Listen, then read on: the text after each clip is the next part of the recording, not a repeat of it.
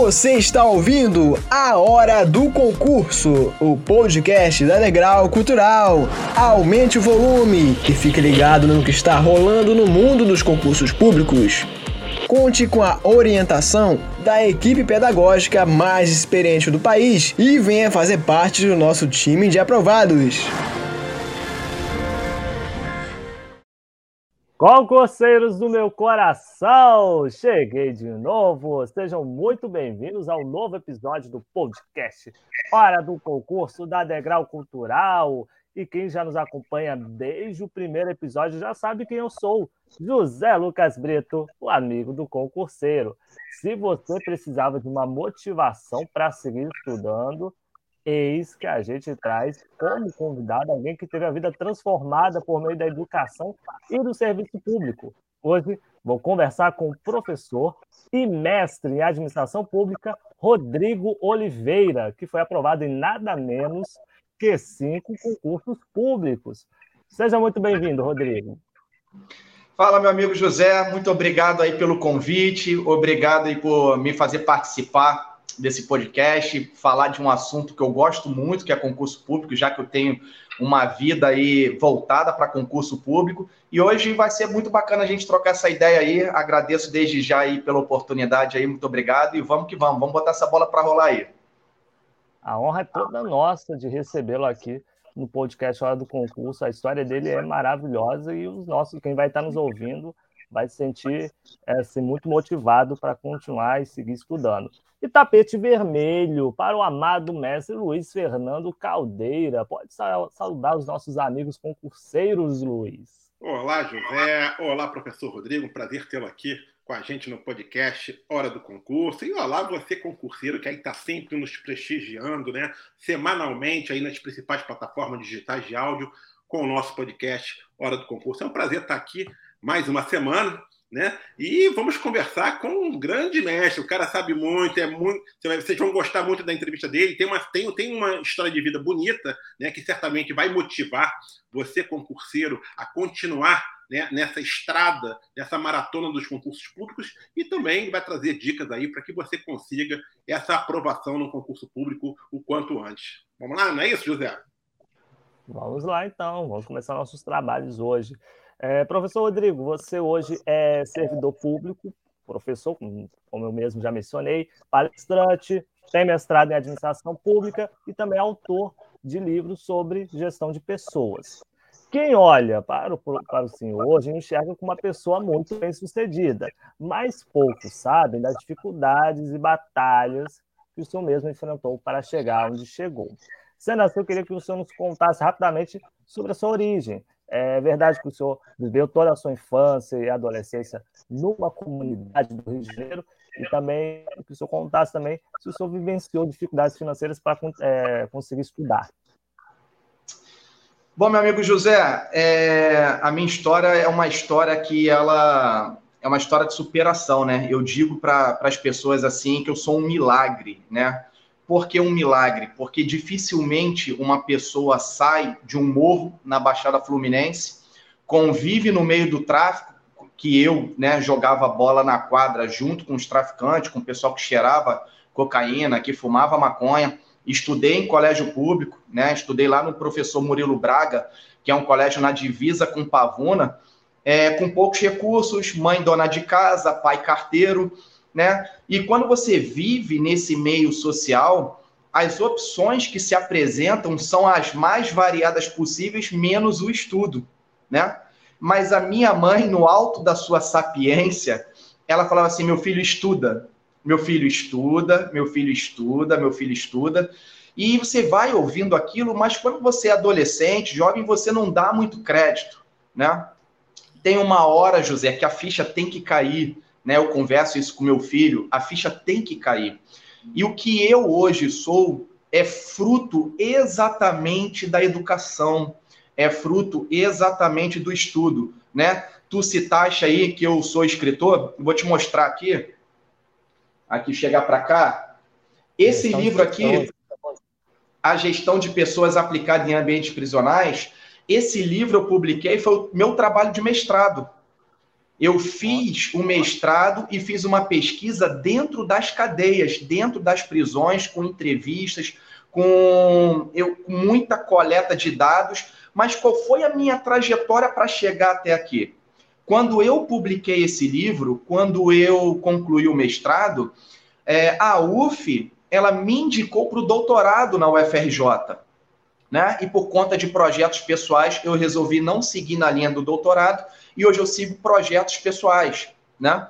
É, mas eu falo, José, para todo mundo que vai nos ouvir que é possível chegar lá. O caminho é árduo, a missão é árdua. Ele vai ter que lutar contra muitas coisas, preconceito, vai ter que lutar contra a falta de recursos para investimento, ele vai ter que lutar muitas vezes contra o sono, contra o cansaço, contra o estresse, contra a fadiga.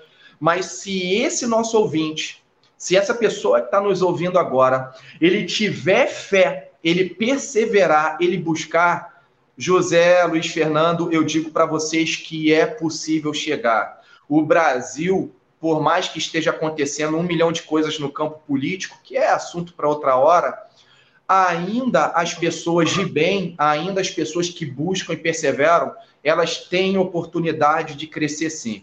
E eu sou prova disso, porque quem me conhece aí sabe que dos 10 aos 17 anos, eu morei num morro em São João de Meriti, chamado Morro do Prefeito, cercado de outras comunidades. É, fiz graduação, fiz pós-graduação, fiz mestrado, fui aprovado para as Forças Armadas, fui militar de carreira por 16 anos, fui aprovado em outros concursos. Hoje eu sou servidor público do Estado, né, concursado também, e eu digo perfeitamente, meu amigo, invista em educação porque conhecimento é investimento.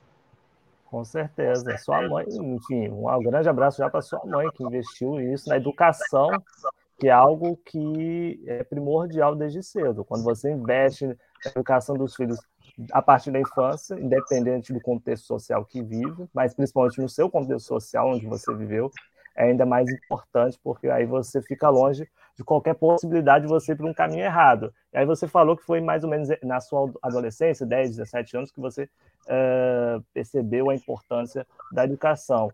É, você considera que foi justamente nessa época que você percebeu que só a educação poderia é, impedir que você seguisse o caminho do tráfico? Na verdade, José, o seguinte, dos, dos 10 aos 17, eu morava lá no morro, né? E tinha contato direto né, com traficantes, tinha contato direto com, com viciados em droga.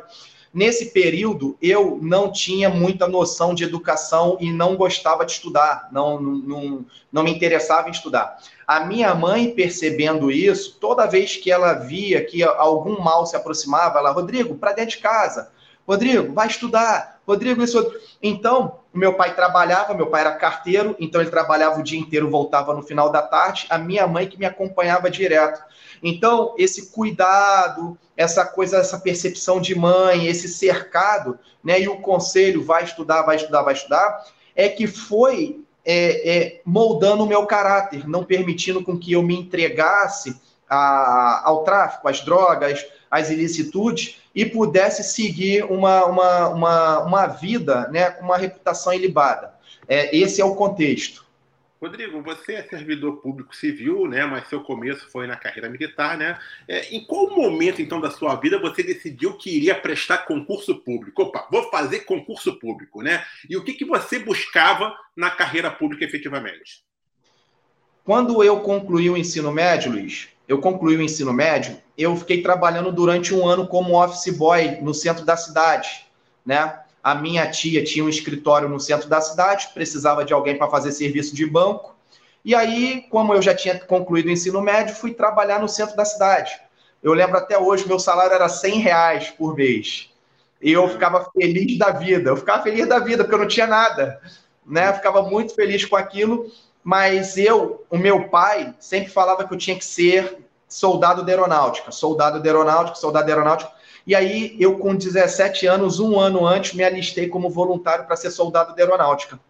Só que quando eu tinha 17 e me mudei para Marechal Hermes, o meu vizinho, ele era sargento fuzileiro naval, o Jorge. E ele falava o seguinte: Rodrigo, vai abrir prova para aprendiz de marinheiro, faz. Aí eu falei assim para ele, falei, não, Jorge, eu já me alistei na aeronáutica, eu já vou servir na segunda turma aí, já estou fazendo lá é, os exames e tudo mais, a inspeção que eu já vou incorporar é, na aeronáutica. Ele falou assim, cara, mas a aeronáutica é temporária, aqui é de carreira. Você entra como soldado, mas daqui a pouco vai a cabo, vai a sargento, faz essa prova. Aí eu fiquei com aquilo na cabeça, eu fui me inscrever e fiz a prova. É, nesse concurso para aprendiz marinheiro, inclusive, é, eu fui o décimo lugar do Brasil no concurso para aprendiz marinheiro. É, é, e aí eu entrei então para a Marinha. Eu peguei os meus documentos que já estavam na FAB, o meu certificado de alistamento na FAB. É, no recrutamento da FAB, eu parei de ir e me apresentei na Marinha com a documentação e fui servir na Marinha durante os cinco anos. Quando você é soldado, Luiz Fernando, você tem que fazer muita faxina. É, sabe, uma escala muito apertada de serviço, você passa por alguns sufocos, você começa a imaginar, pô, eu tenho que mudar de vida, eu tenho que fazer alguma coisa para melhorar. E aí eu comecei a focar para sargento do Exército. Eu fiquei dois anos morando na base naval, onde eu servia, e nesses dois anos eu ficava à noite e à madrugada estudando. Eu não tinha como pagar um curso preparatório e minha escala de serviço era muito apertada, e eu passei a estudar por conta própria eu fui reunindo material, peguei a apostila com um primo que estudava lá em outros cursos, peguei material daqui, material dali, livro, fui catando, juntando o que eu precisava para o edital e eu fiquei todos os dias estudando. Eu fiquei dois anos estudando e passei depois para sargento do Exército. Me formei na ESA depois. Então, na verdade, é, quando que eu despertei para estudar? Quando o Jorge, o meu vizinho, falou que eu ia ter uma oportunidade da Marinha muito boa inclusive de conhecer o exterior. E isso de fato se concretizou. Eu fiquei dois meses na Europa por conta da Marinha. O navio que eu servia foi para a Europa. É, cara, foi o presente que eu ganhei. Luiz Fernando, conheci Portugal, conheci Espanha, conheci França, conheci duas ilhas na costa da África, conheci muitos lugares do Brasil, ganhei bastante grana, ganhei um dinheiro bom. Então, isso foi uma recompensa para mim, foi a recompensa do meu esforço de poder chegar lá. E aí, a partir dali, eu comecei a estudar e não parei mais. Legal. Eu, eu pensei, eu pensei que seu pai tivesse alguma influência, já que você disse que seu pai é carteiro, né? Trabalhando nos Correios, provavelmente, né? É, ele deve ser, deve ser, concursado. Então eu imaginei que acho que o pai dele talvez tenha influenciado ele a fazer concurso público também. Teve um pouquinho disso, não? Luiz Fernando, meu pai foi soldado da aeronáutica. Meu pai ah, foi soldado. Também foi soldado da aeronáutica. Ah, então. Ele serviu quatro anos na aeronáutica, saiu e ele sempre gostou muito da aeronáutica. Então ele botava na minha cabeça: você tem que ser soldado da aeronáutica. Soldado da aeronáutica, soldado da aeronáutica. Só que é engraçado, né?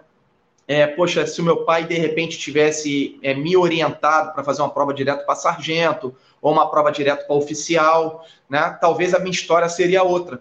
Mas não, ele sempre falava: você tem que fazer prova, é, prova, ó, tem que se alistar na aeronáutica, se alistar. E eu dormi, Luiz Fernando, lá na base aérea do Galeão, fiquei um dia e meio dormindo lá na fila para conseguir pegar a senha para o alistamento, porque eu queria ser soldado da aeronáutica. Ali, é, então teve sim a influência do meu pai. Legal, legal.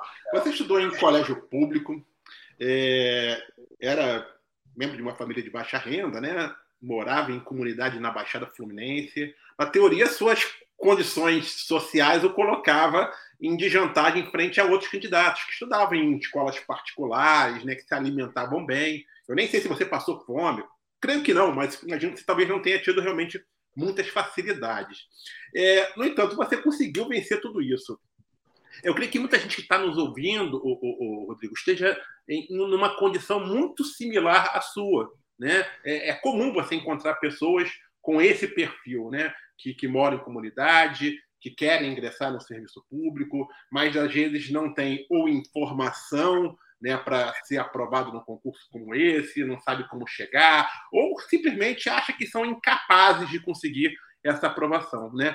É, eu queria que você falasse o seguinte, cara, como superar essas dificuldades, cara, e conseguir ser aprovado em um concurso, né? E mais do que isso, assim, ter sucesso na vida pessoal e profissional, né? Mas qual é a receita, se é que existe uma receita de sucesso, né? Para conseguir vencer essas adversidades, essas dificuldades que as pessoas é, colocam né, como sendo é, um problema para elas conseguirem ingressar no serviço público, né?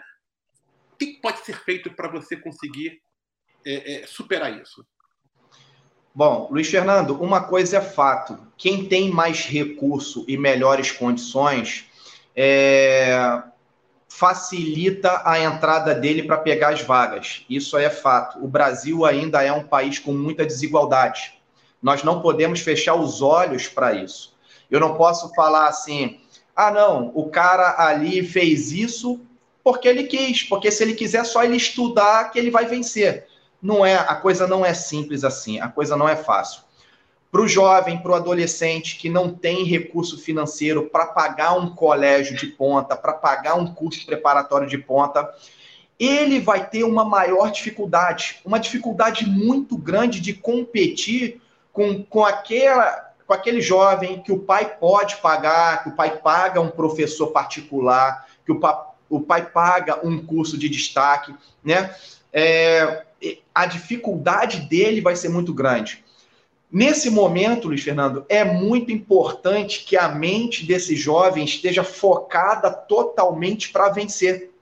Ele pode falar, eu sou negro, ele pode falar, eu vivo numa comunidade, ele pode falar, eu estudo num colégio público, ele pode falar, meu pai é um carteiro, o meu pai não tem como pagar o melhor curso preparatório para mim, a minha mãe é uma dona de casa, minha mãe é uma faxineira, minha mãe faz faxina para casa, minha mãe. Ele pode viver sob essas condições. A única coisa que ele não pode fazer é se entregar.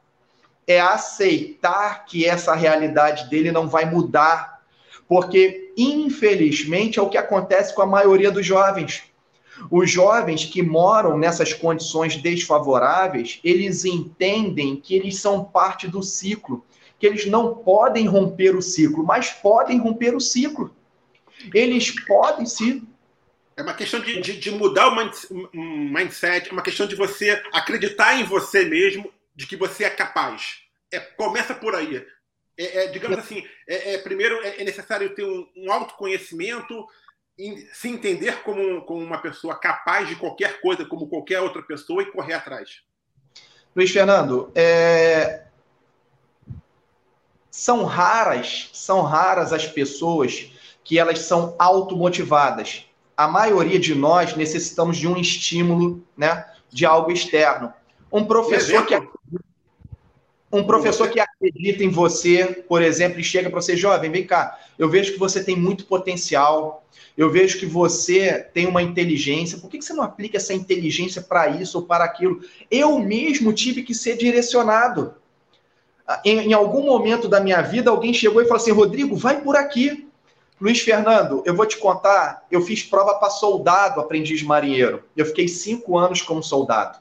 Depois eu fiz prova para sargento, eu fiquei 11 anos como sargento. Depois eu fiz prova para oficial. Se alguém quiser ver e consultar aí, eu fui o quarto colocado do Brasil no concurso para oficial da Marinha. Na verdade, eu fui o 01 do Brasil. Anularam cinco questões, eu caí de primeiro para quarto. Eu passei três anos da minha vida me dedicando muito para passar nesse concurso. E eu vi o meu nome lá. Quando chamaram 10 para os exames, o meu nome estava entre os 10 primeiros do Brasil. Estava entre os 10 melhores do Brasil. Mas eu comecei como soldado.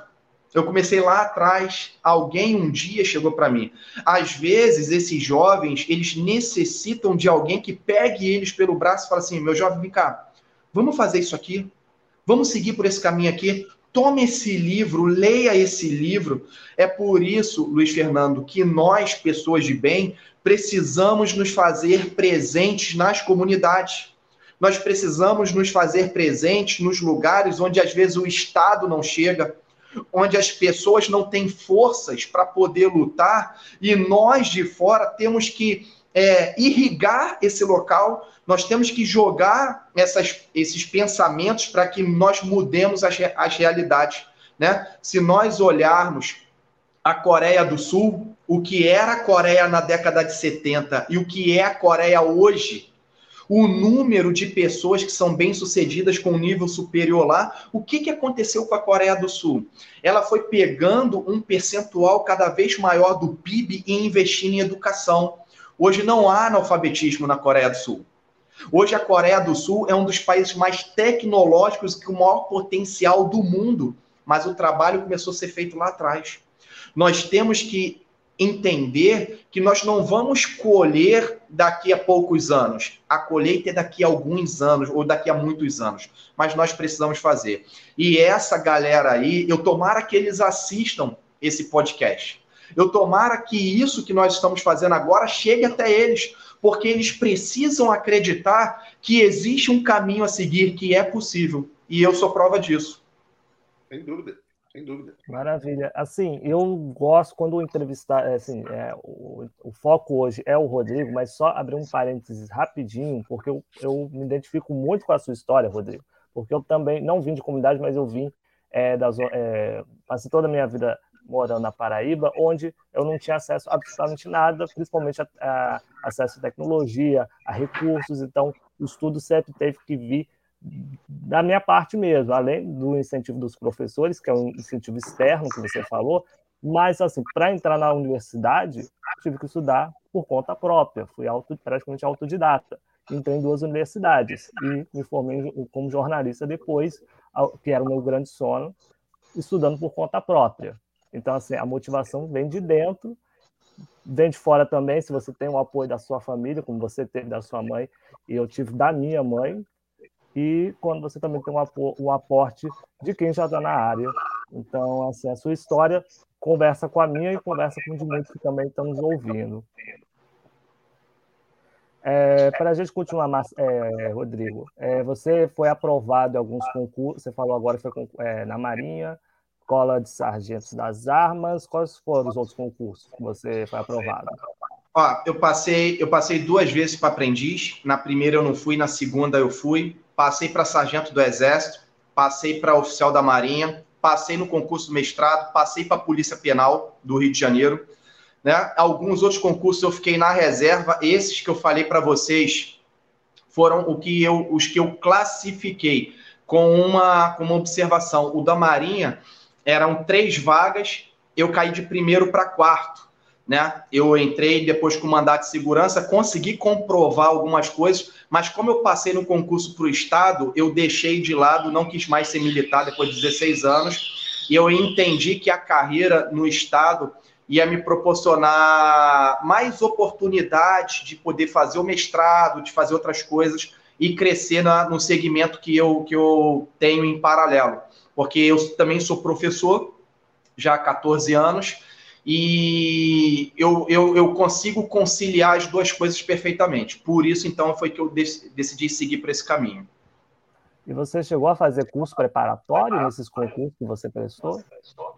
Eu fiz, eu, eu fiz um curso preparatório, só que olha como é que a, a coisa é interessante, né? Quando eu estava fazendo um curso preparatório no centro para fazer a prova para oficial, né? Conseguia pagar com salário de sargento houve a operação do Complexo do Alemão. Eu fiquei seis meses na operação do 2010, Complexo. Né? É.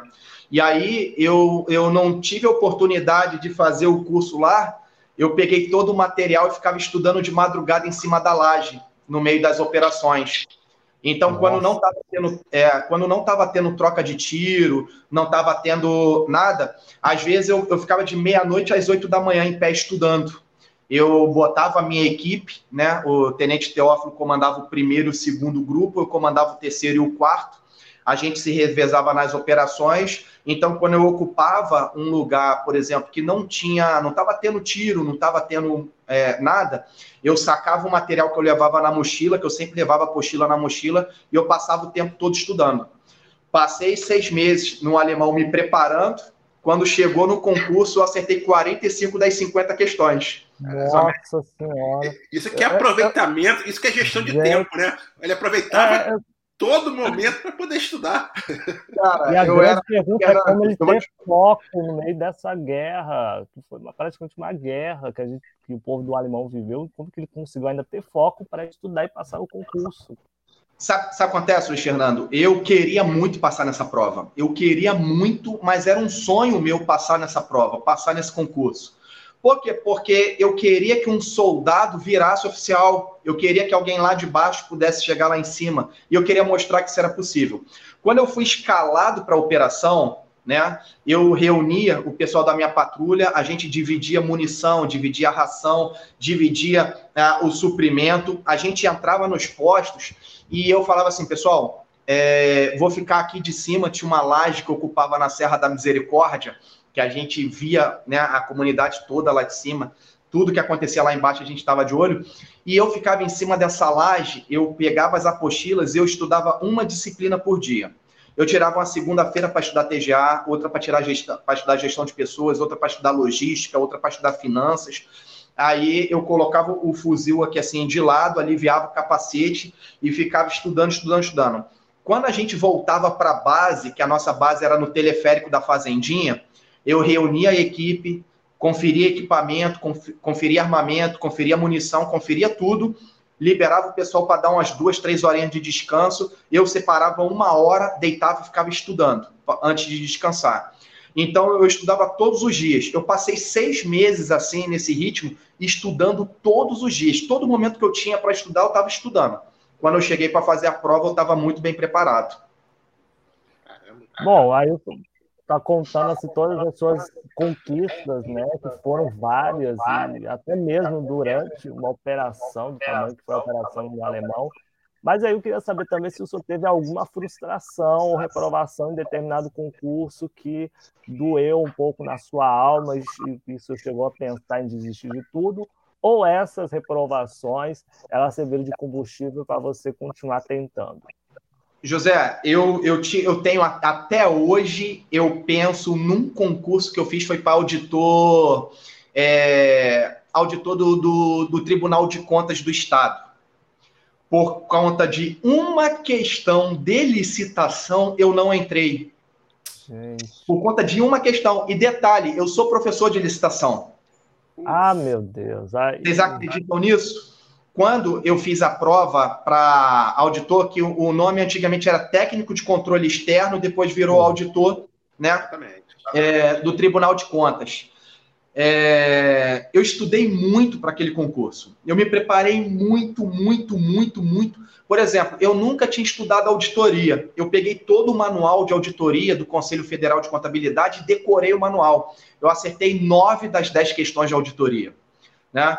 Então, a, tudo aquilo que eu não tinha contato, eu passei a estudar e decorar muito, estudar e decorar, estudar e decorar. O que, que aconteceu? Licitação, eu falei, ó, já está na massa do sangue, precisa estudar não. Tá tranquilo porque eu dou aula. Uma questão de pregão me tirou do concurso. E aí eu, eu até hoje eu penso a respeito daquilo. Eu penso, caramba, é, se eu tivesse atentado para esse detalhe na lei, eu estaria dentro, porque em todas as áreas do, do, direito, de auditoria, em todas as áreas eu fui muito bem. Licitação, que era o que eu dava aula, que eu me achava o cara, me achava o papa, é, eu não entrei. Então, esse concurso aí, José, foi um concurso que hoje eu estaria ganhando muito bem, um salário muito bom, né? Como auditor do Tribunal de Contas do Estado, que é um emprego que todo mundo almeja, todo mundo quer, é, e eu não entrei. E, e, sabe por que, que eu não entrei? É, confesso que foi um pouco de. Alto alto. É, soberba? Eu, eu não queria usar a palavra soberba, não, mas eu tava autoconfiança. Excesso de demais. Eu estava confiante demais. Eu falei assim: eu vou gabaritar a licitação, então vou partir para as outras coisas acabou que licitação me derrubou. O que é uma falha assim, muito grande que acontece também com os candidatos, né, mestre? Porque assim, tem aquele candidato que às vezes só quer estudar as matérias que ele gosta, que é outra falha terrível, mas também tem aquela que o candidato, ah, essa aqui eu já sei. Isso acontece muito com o português, né? Isso aqui eu já sei, português eu sei.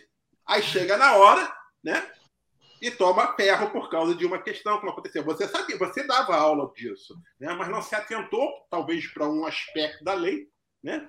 que acabou lhe tirando essa vaga. É, é mas é, é, é, legal você contar isso, né? porque é, você foi exatamente na sua especialização, né? na sua especialidade, que você acabou perdendo uma vaga por essa questão da autoconfiança. Então, o candidato ele não pode nem ter é, tanta autoconfiança, né? E também tem que ter a humildade de, de, de tá, assim, tá aberto para entender as coisas, né? Para estudar aquilo que às vezes, às vezes até ele não gosta também, né? Cara, Luiz Fernando, eu aprendi com isso aí. Isso aí, né? Se me permitem usar o termo porrada, foi uma porrada tão grande para mim que eu tomei que eu mudei a minha forma de pensar depois que saiu o resultado do concurso. Porque o que, que acontece? É, eu preciso entender que, é, por mais que eu seja muito bom numa área, eu não sei, eu não sou o dono de todo o conhecimento. Eu não sou o dono de todas as coisas. Então, o aluno concurseiro que está nos ouvindo aí, se tu és muito bom numa área, não menospreze essa área. Não deixa de ter contato com essa área. Porque aquilo, às vezes, a gente cria a cobra que vai nos morder. E foi o que aconteceu comigo. Cara, eu não fui aprovado em outros concursos também. Mas também não me fizeram falta, não. O único até hoje que me faz pensar é que eu fico aquele, com aquele gostinho de dissabor é o, o auditor do Tribunal de Contas do Estado. Porque quando eu mostrei isso para os meus alunos e mostrei para o pessoal, ninguém acreditou. E eu também não acreditei. E eu falei para eles: ó, excesso de autoconfiança. O concurseiro ele tem que estar com o pé no chão o tempo todo. Ele tem que estar em contato com todas as disciplinas, ele tem que estar levando a sério, porque o inimigo não vai te poupar. A banca não vai ter peninha de você. A banca não vai colocar coisinha boba para você gabaritar. Não. A banca, ela quer saber o teu nível de conhecimento em todas as áreas. Então, não subestimem, pessoal. Eu caí do cavalo. A partir disso, eu passei até dar uma, é, um outro formato nas aulas que eu ministrava, na forma como eu encarava as coisas, e hoje eu não menosprezo disciplina alguma. Se eu sou muito bom em alguma área, ainda assim eu quero ficar melhor porque foi na brecha da lei que eu me estrepei. E aí eu quero que isso não aconteça aí com o nosso público, aí, com o nosso pessoal aí que está nos assistindo. Mas você pode se redimir em breve, hein? Porque muito em breve vai ter o um concurso para auditor. Esse concurso já está prometido há bastante tempo, né? Está no orçamento, inclusive, do, do TCM, né? Para ter concurso para auditor. Não sabemos se vai sair em 2023, mas pelo menos existe essa previsão, né? Então, a chance de você depois Já passar bem, desde que você tenha vontade ainda né, de fazer esse concurso. Quem sabe, né? Quem é. sabe, né? Com certeza. É só Mas é acompanhar é a reportagem da Degrau, que a gente pode noticiar a qualquer momento alguma informação a respeito disso. Agora que isso que ele falou serve para tudo na vida. Sempre pé no chão em qualquer coisa, senão você toma uma rasteira se não tiver o pé no chão. É, aí o senhor falou, professor, que teve o apoio da sua família, principalmente da sua mãe, é, na formação como estudante e na preparação é, para o concurso público, certo? Sua, sua família incentivou muito essa questão de concurso público. O que acontece, José, é o seguinte: os meus pais não tinham informações de como me orientar, né? Ah, no, no, durante três meses, meu pai pagou um curso preparatório para mim, só que me colocou no curso errado ele me colocou num curso preparatório de uma prova que eu nem ia fazer, mas ele não sabia. Falaram para ele assim, ó, teu filho que está com 17 anos, né, que está aí para se alistar, ele pode fazer um curso preparatório. E eu comecei a frequentar um curso preparatório que depois eu não podia nem fazer inscrição para aquilo. Eu não fiz a inscrição e aí falei para ele, pai, é, é, eu não vou fazer essa prova aqui, eu estou aprendendo coisa que eu não vou aplicar, e ninguém sabia me orientar, eu não tinha a orientação. É diferente, por exemplo, hoje, do meu filho. Meu filho vai fazer 18 anos, né? E o meu filho, eu o tempo todo eu vou munindo ele de informações, o tempo todo. Por quê? Porque eu entendo que, como pai, eu não posso obrigá-lo a fazer aquilo que eu quero que ele faça. Eu tenho que dar subsídios, ferramentas a ele para que ele construa o futuro dele. A vida é dele. Eu tenho que respeitar qualquer decisão que ele tome. E colocando sempre é, bem claro e bem limpo que ele vai colher tudo que ele plantar. Então eu vou falando, meu filho, essa carreira aqui vai te levar a isso, aquela carreira vai te levar aquilo. Se você fizer o Enem para isso, a possibilidade é essa. Se você fizer concurso militar, é isso aqui. Eu vou o tempo todo colocando e deixando à disposição dele. Ele, daqui a pouco, vai fazer 18. Agora, nesse mês de novembro, aí, dia 26 de novembro, meu filho faz 18 anos. E eu sou muito sincero com ele. Eu falo, Natan, vai chegar num determinado momento que tu vais andar com as tuas próprias pernas. Tu vais tomar as tuas decisões. E só lembrando que não vai ter papai e mamãe o tempo todo para poder te sustentar e te pegar pela mão, não. Num determinado momento, tu terás que prover os teus meios. Então aproveita enquanto nós podemos ainda te sustentar, te orientar, para pegar essa gama de informações e tomar a melhor decisão. Então eu estou sempre orientando ele. Mas os meus pais não podiam fazer isso comigo, né? Nem comigo, nem com meus irmãos. Por quê? Porque eles não tinham a, a, a, a informação suficiente para poder orientar. A minha mãe só falava, estuda, estuda, mas não sabia para quê. Só estuda. Né? Então, professor Rodrigo, pra, então, o senhor fala, o senhor está incentivando seu filho a estudar, mas aí tem alguns concurseiros que não têm esse incentivo da família ou de amigos para continuar é, mantendo a preparação no concurso. O que, que esse candidato deve fazer? Olha, hoje, o, o José, vou te falar, é, por mais pobre que, que às vezes as pessoas sejam, alguém sempre dá algum jeito de ter um celular com acesso a alguma internet para poder assistir algum conteúdo, né? O problema é o conteúdo que eles buscam. Eu vou dar, uma, vou dar um exemplo aqui simples de algo que eu estava comentando ontem, né? É, hoje, um professor de matemática deve ter 5 mil seguidores, 10 mil seguidores, né? Bota aulas gratuitas aí no YouTube, né? Não só de matemática, mas de todos os segmentos esse professor, ele perde de lavada para uma menina de 17 anos faz dancinha nua em, em, em, em aplicativos. Você vê é, meninas com 17 anos que têm mais de 7 milhões de seguidores, mais de 8 milhões de seguidores, né? É, um, um cantor de funk estava comemorando mês passado que um vídeo dele, né, um, um vídeo de música aí com apologia ao erotismo, ultrapassou 100 milhões de visualizações. Então, isso é um indicativo para nós. Qual é esse público que busca esse tipo de música com apologia? Qual é esse público que busca as visualizações das meninas novas seminuas dançando? E qual é o público que busca as aulas de matemática, de português, de história, de geografia, que estão gratuitas no YouTube, que eles não vão pagar? O problema é como está sendo a formação dos jovens é, e qual é o interesse deles. Vamos jogar limpo aqui? É, uma outra coisa que eu estava falando. Hoje, um sargento, por exemplo, do Exército, um sargento de aeronáutica, que faz um concurso muito concorrido, ganha em volta de R$ 4.500 por mês, ali líquido. Hoje, um youtuber ganha 30 mil por mês. Qual é o atrativo que a educação tem, mediante ao que ela oferece em termos financeiros, análise custo-benefício, para uma realidade que a gente vive hoje, que é o engajamento digital, para um youtuber que faz diversos é, é, eu, eu quero aqui ser o mais educado possível.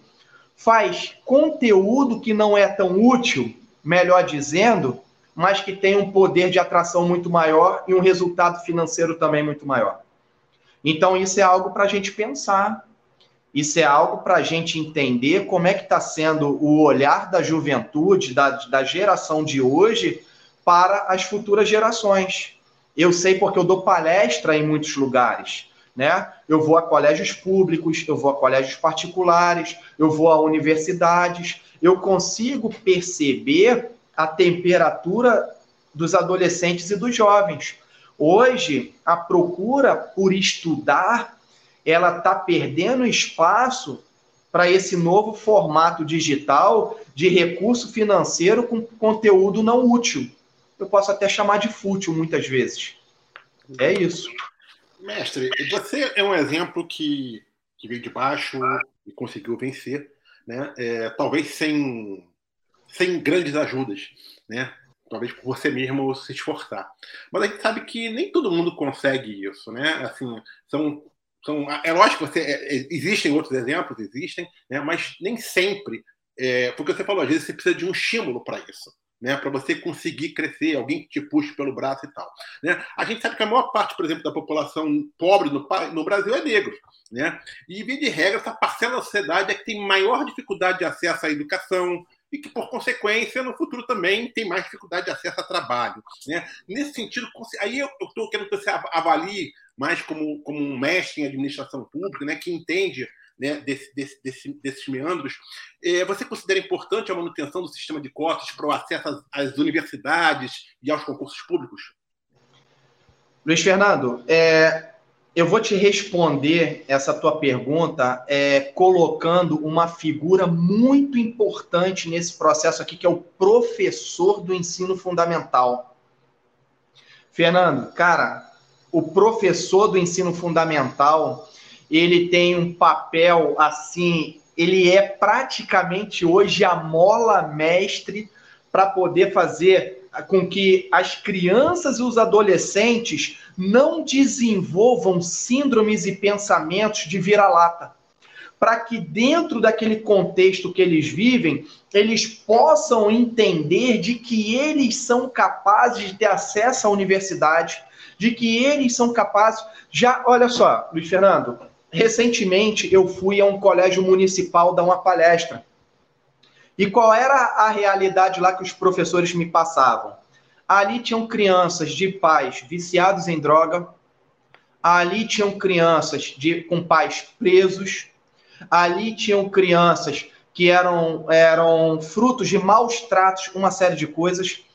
Essa criança, qual é a probabilidade de nós olharmos para essa criança e imaginar que ele vai ser um engenheiro, ele vai ser um médico, ele vai ser um professor, ele vai ser um juiz, ele vai ser um militar de carreira, ele vai ser alguém bem sucedido profissionalmente, porque essa criança ela já está sendo vítima dentro de casa de um, de um problema que vai influenciar na vida dela mais tarde. Qual é a única salvação que essa criança tem? é de, na hora que ela entrar numa sala de aula para buscar uma merenda na escola, para comer, que algum professor iluminado chegue e toque no coração dela, que fala assim: meus queridos, não aceitem a realidade que vocês vivem. Vocês podem estudar, vocês podem crescer por meio da educação, porque nós temos muitos exemplos. E aí entra a importância das cotas, né? Como tu mencionaste.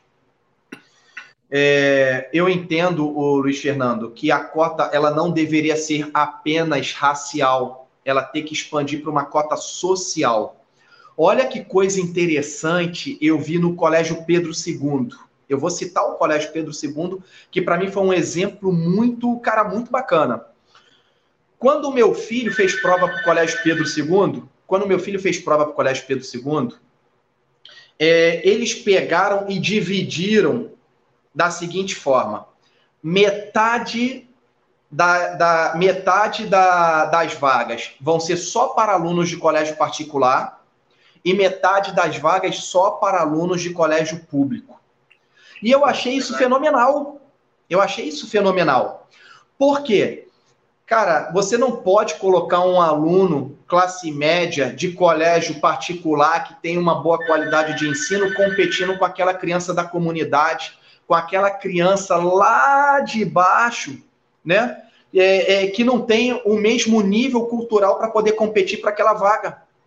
Então, eles separaram de forma fenomenal, e eu acho até que fica aqui de sugestão para que o MEC analise essas questões também com as universidades não é apenas o negro que tem que ter acesso ao ensino superior. O pobre, de forma geral, ele tem que ter acesso ao ensino superior. Se aquele pobre que não tem a pigmentação morena, parda ou negra, mas que ele também passa pelas mesmas dificuldades, esse branco também tem que ter um olhar diferenciado.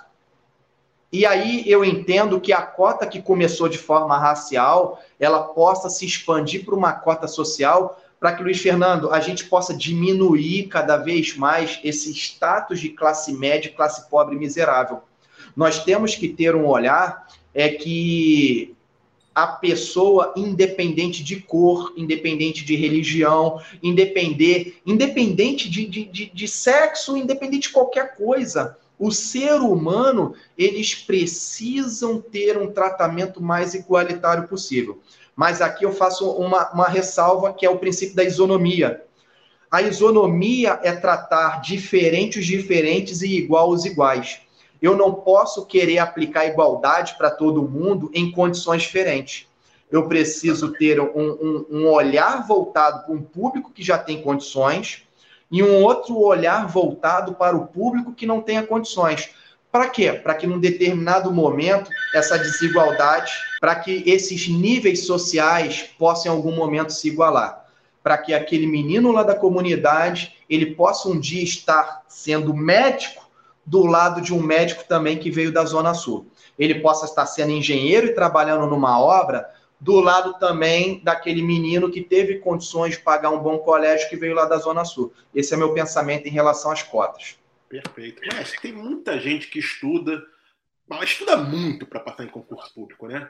Mas depois que conquista a sua carreira pública, para, relaxa, para de estudar, para de se qualificar, e essa é uma falha que, pelo menos na minha visão, os concurseiros e os futuros servidores públicos não podem cometer, é, o risco de ficarem, primeiro, estagnados profissionalmente, e segundo, por é, não terem a condição adequada de cumprirem é, o seu papel social, que é de servir a população.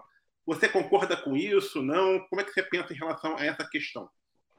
Olha, o Luiz, eu quando eu resolvi sair das Forças Armadas, né, e passei para o Estado, é, o que, que aconteceu comigo nos primeiros anos do Estado, né?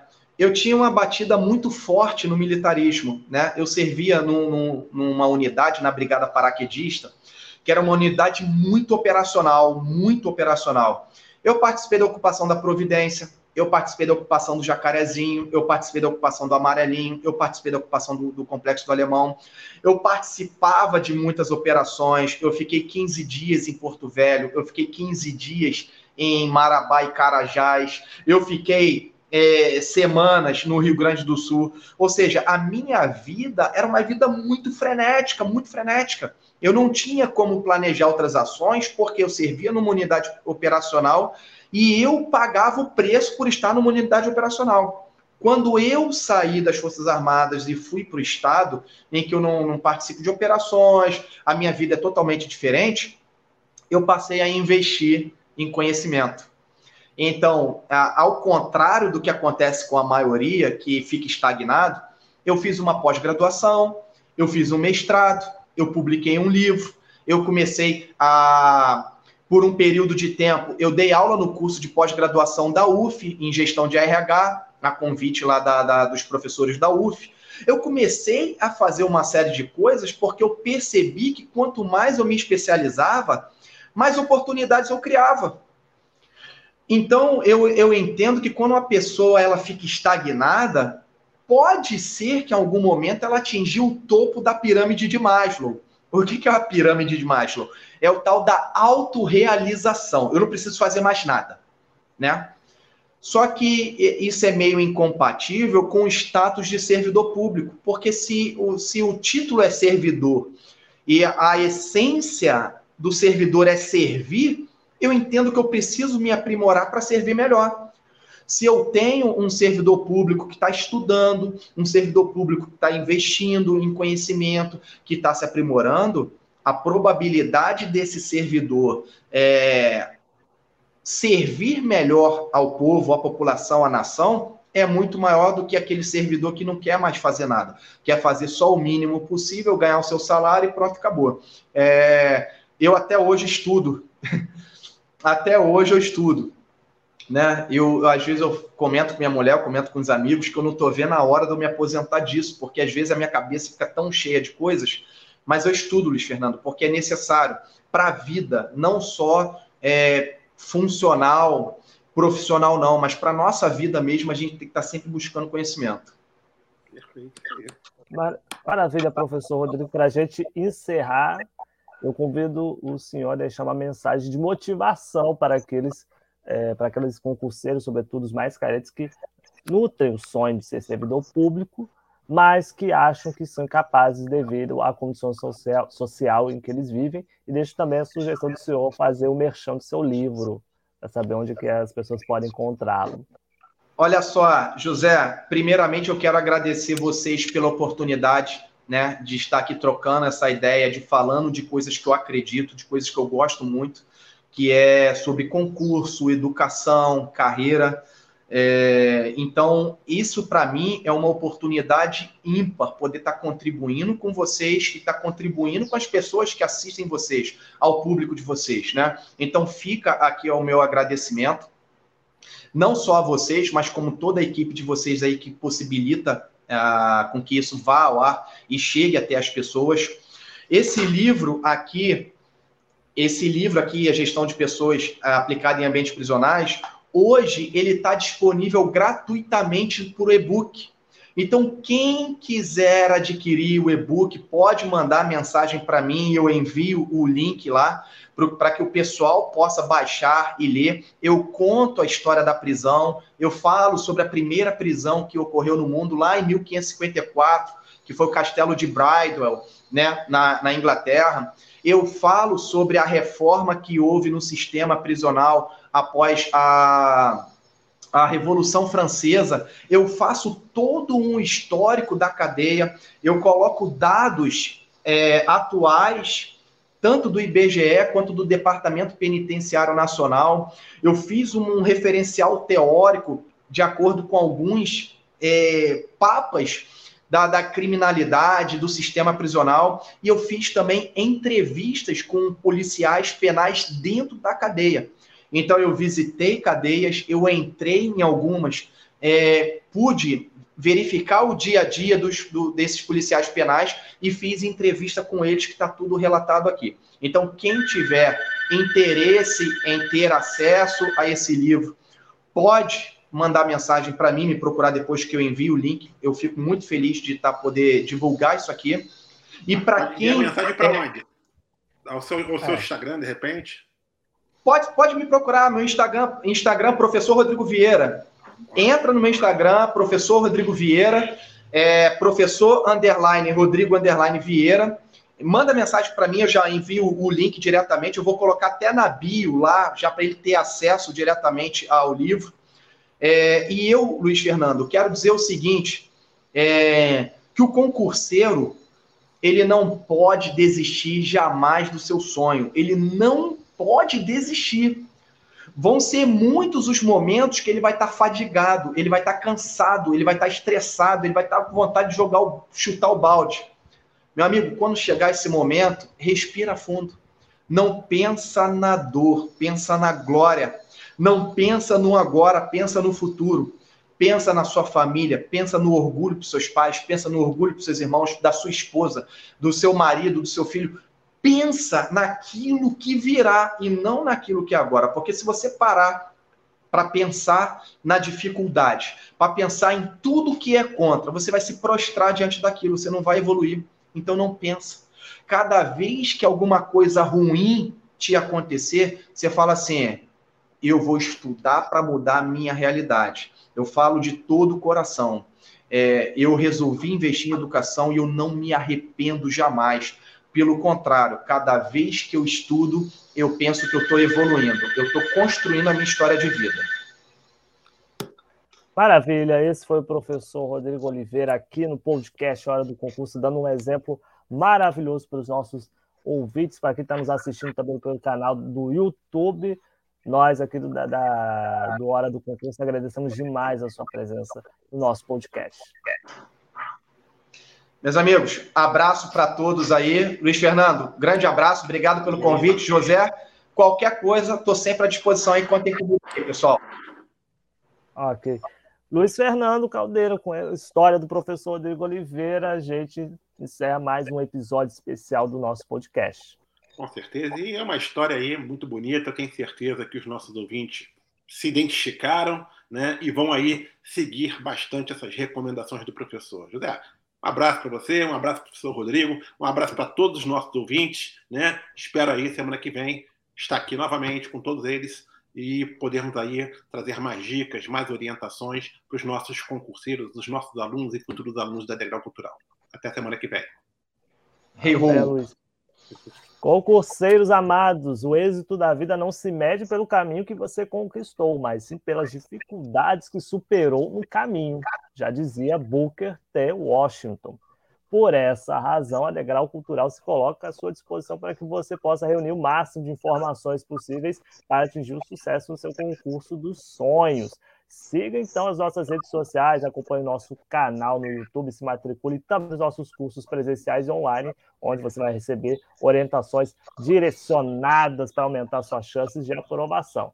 Eu espero de verdade que este episódio do podcast Hora do Concurso te motive e que você jamais pense em desistir dos seus objetivos, tá certo? Fiquem todos na paz e até a próxima!